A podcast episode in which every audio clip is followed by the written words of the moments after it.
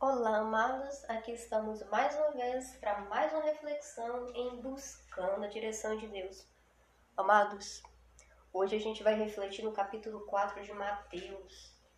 Mateus é um livro do Novo Testamento, né? A maioria das pessoas que escutam os podcasts são pessoas que chegam para conhecer sobre a Bíblia, né? Nem sempre sabe como que é a divisão do livro, mas todos os textos que a gente analisa, a gente lê aqui no Buscando a Direção de Deus, é extraído da Bíblia, aliado com experiências pessoais, testemunhos que eu já vivenciei e direções específicas que por meio da palavra de Deus o Espírito Santo também concede, né? Como eu já falei em outros momentos com vocês, sobre quando a gente pede a Deus para nos orientar. Ele nos fala primeiro através da palavra dele. A palavra dele é o meio pelo qual a gente tira prova, né? Se aquilo que eu estou captando através dos sentidos espirituais, quer dizer, aquilo que eu estou ouvindo, vendo, sentindo, sim, sentindo. Ou por meio de uma experiência, de um acontecimento, de alguma vivência, se aquilo é Deus falando comigo. Como que eu tiro prova? Eu vou na Bíblia, e eu vejo se existe algum outro, é, algum outro momento onde Deus tenha feito similar através da vida de outra pessoa, através de algum contexto específico. Ou, né, talvez Deus nunca usou uma situação assim muito específica de falar comigo, mas quando eu leio uma história bíblica, aliás, história não, um acontecimento bíblico que se passou, né? Mas é um acontecimento vivo e real. Esse acontecimento por si já contém elementos que ajudam com que, na minha realidade, no momento atual, eu extraia pontos importantes de atenção espiritual. E hoje a gente vai refletir no capítulo 4, porque no capítulo 4 de Mateus, a gente vê a questão da tentação, né? Ou seja, Satanás tenta Jesus no deserto. Aí vamos parar para pensar comigo. Quem era Jesus? Jesus, o Filho de Deus, pelo qual a gente. Na verdade, pelo qual Deus né, tinha ali uma, uma grande, um grande propósito, a maior missão que era redimir toda a humanidade por meio desse sacrifício. No Antigo Testamento a gente encontra é, vários cordeiros sendo imolados, entregados como sacrifício em prol de Israel, para remir Israel. E aqueles cordeiros, aquele sacrifício sinalizava, representava Jesus. Só para você ter uma amplitude do que ele representava. Ele era esse sacrifício real, literal, né? não mais algo simbólico igual no Antigo Testamento, mas literal, aquilo que estava no seio, no coração de Deus para, para remir a humanidade. Jesus Cristo, ele era 100% homem e 100% Deus. Era Deus reconciliando consigo o mundo.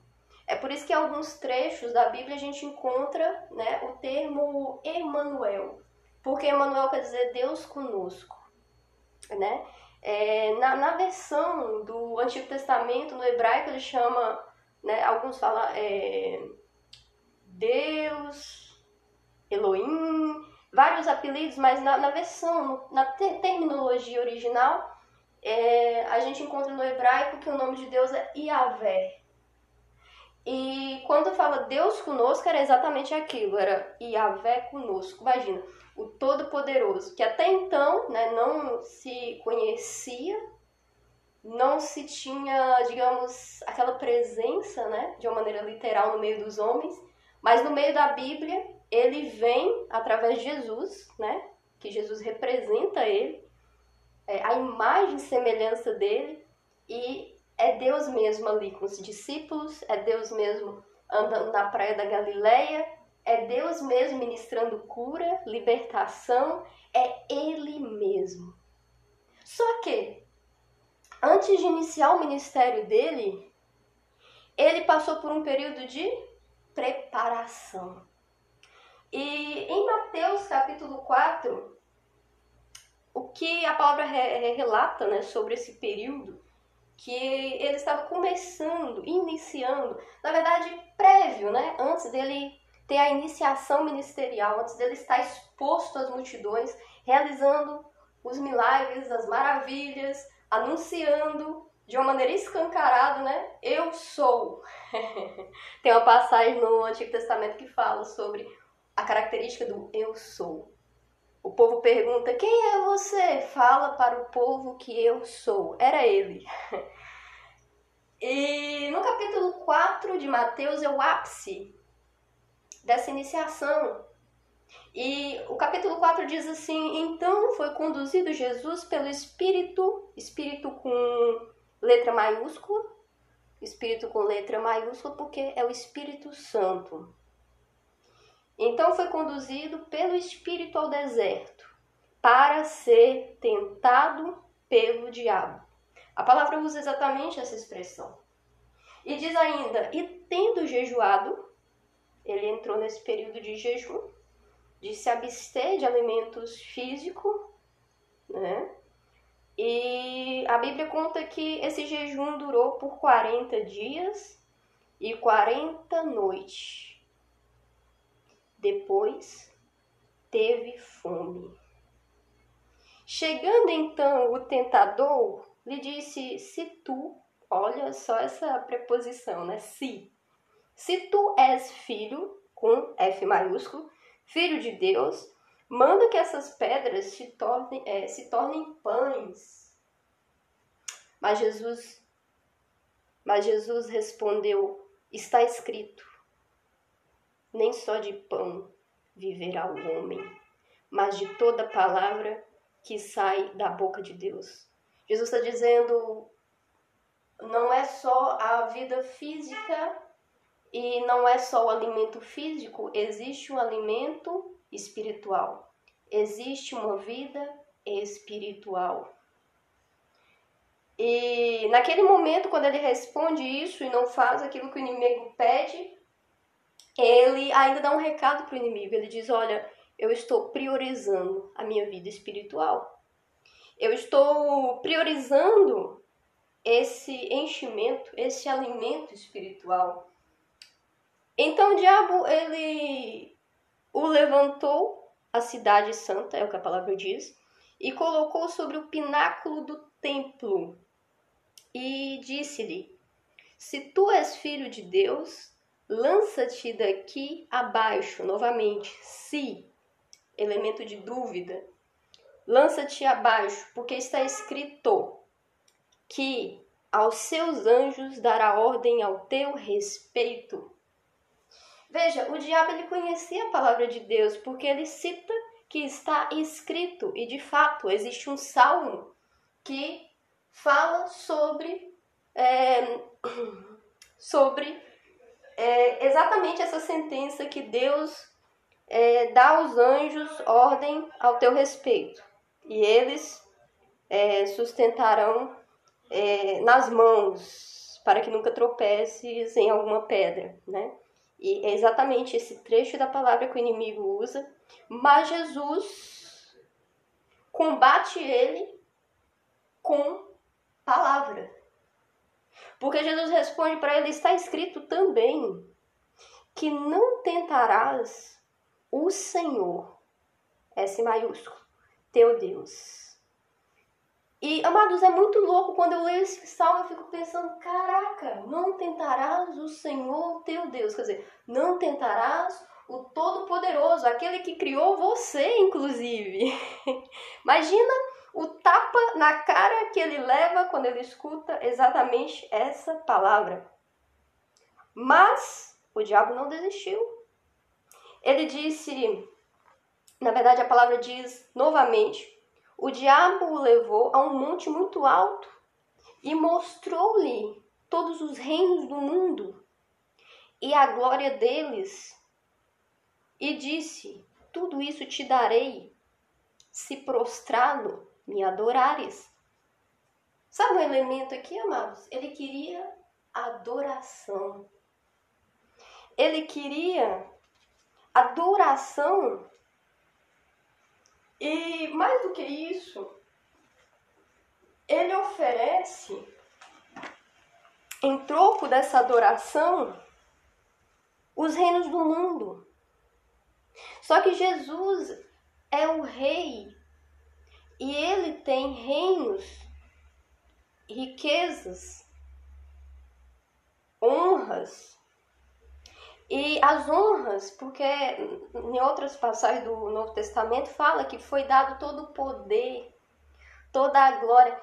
Veja, o inimigo, ele oferece, você pode pensar assim, não, ele ofereceu muita coisa, Dani, ele ofereceu os reinos do mundo, a glória, mas não, amados.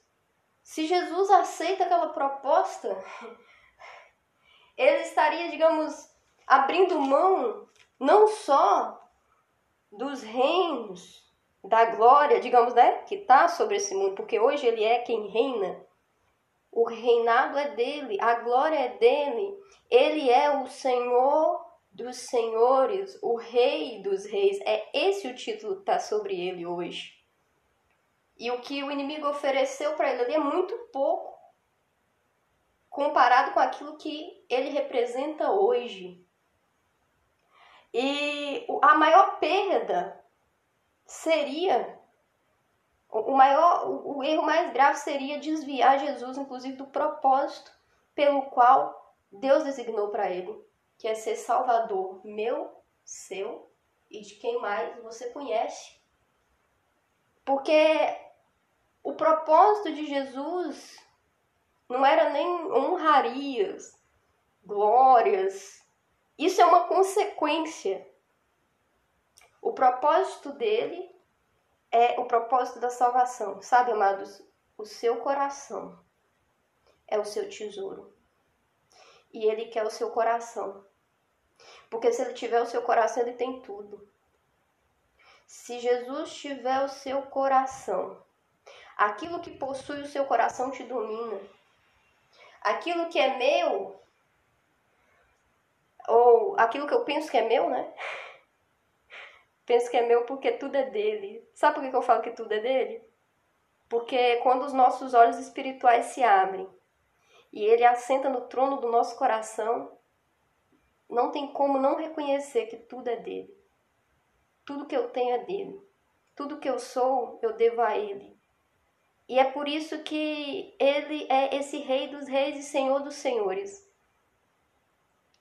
além de todo o aspecto né, de criação e glória que o Pai transferiu para ele, né, na autoridade que existe no nome dele. Porque tudo que é do Pai é dele. Ele e o Pai é um só, não tem divisão, é uma unidade. O Espírito Santo é Jesus hoje, transitando no meio da igreja, passeando no meio da igreja, vivendo, habitando em mim e em você, é uma unidade. Certo? E para a gente encerrar a reflexão, a gente encontra no verso 10: Então ordenou-lhe Jesus. Quer dizer, depois que Jesus disse para ele: Olha, eu não quero. Tipo assim, Jesus nem respondeu para ele: falou, Olha, eu não quero nem te responder, porque ele fala, né? Se você se prostrar e me adorar, eu te dou essas riquezas, eu te dou esses reinos, eu te dou aquilo. Olha que mentira, né? Porque você dá aquilo que você tem. Jesus nem quis responder, não quis nem conversa com ele. Sabe o que Jesus está falando aqui para mim para você?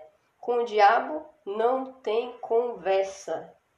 Jesus não teve conversa com ele. Jesus já falou para ele: olha, vai-te, vai-te. Quer dizer, olha, sai da minha frente.